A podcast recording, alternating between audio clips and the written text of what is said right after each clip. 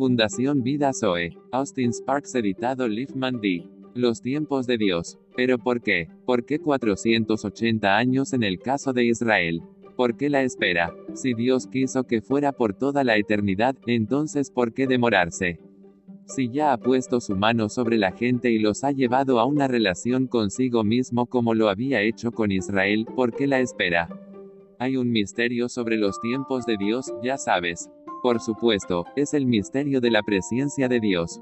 No quiero hacerte un nudo, pero hay un hecho. Ya sea que puedas explicarlo o no, es un hecho que dos cosas se sincronizan en las formas misteriosas de Dios, y esas dos cosas son, la disposición del hombre y la hora de Dios. La hora es una hora fija con Dios, y sin embargo, en su conocimiento previo, fijó la hora según lo que anticipa que es la preparación de la gente. Y hay mucho detrás de eso, ya sabes, la sincronización de la preparación del hombre y la hora de Dios. Dios fijó el tiempo, 480 años, pero sabía exactamente cuál sería la situación al final de cada día de ese periodo. Y porque él lo sabía, sucedió de acuerdo con su calendario. ¿Podemos explicar esto? Bueno, es solo esto. Dios, como hemos dicho tantas veces, es muy práctico. Dios no es ni teórico ni voluntario. Él es muy práctico. Es muy necesario que el hombre esté en un estado tal que haga que los propósitos y la voluntad de Dios sean muy reales en la historia del hombre.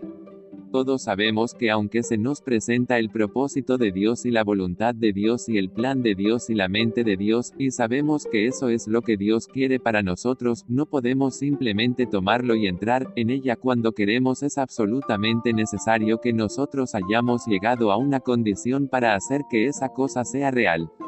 De lo contrario, sería solo una teoría, algo que se nos ocurrió y eso es todo.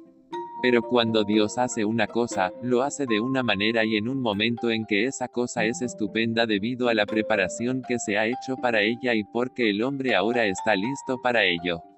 Y si no sucede ahora debido a la preparación del hombre, entonces no tendrá lugar nada menos que un desastre.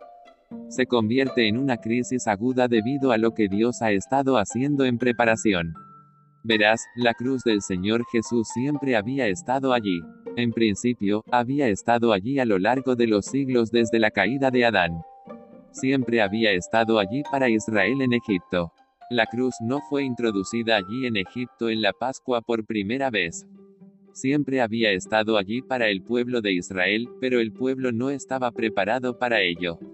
Por lo tanto, mientras estaba allí, todavía estaba latente y todavía no lo sacaba con una poderosa liberación.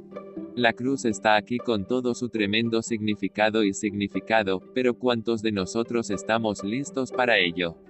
Él espera hasta que estemos listos. Por supuesto, eso se aplica a los no salvos, que la conversión y el nuevo nacimiento no es solo algo que comienza y termina en ese momento. Dios ya ha estado trabajando y conduciendo a eso. Es como el último copo de nieve en la avalancha, al final, pero ha habido una larga historia de acumulación en el secreto, que no siempre se percibe, pero cuando sucede, el alma dice, ahora entiendo mucho. Yo ver el significado de mucho ahora, me doy cuenta de que hay algo detrás de esto ahora. Puedo explicar muchas cosas a la luz de esto y lo que es verdadero en el caso de la salvación en su comienzo, la conversión, el nuevo nacimiento, como lo digas, es verdad de estas crisis en la vida de un cristiano.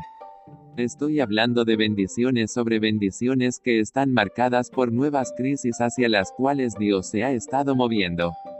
Cualquiera que sea su punto de progreso, todavía hay algo más que hará que todo lo pasado parezca pequeño en comparación. ¿Crees eso? Una noche para ser recordada puede venir una y otra vez a un cristiano a medida que avanza.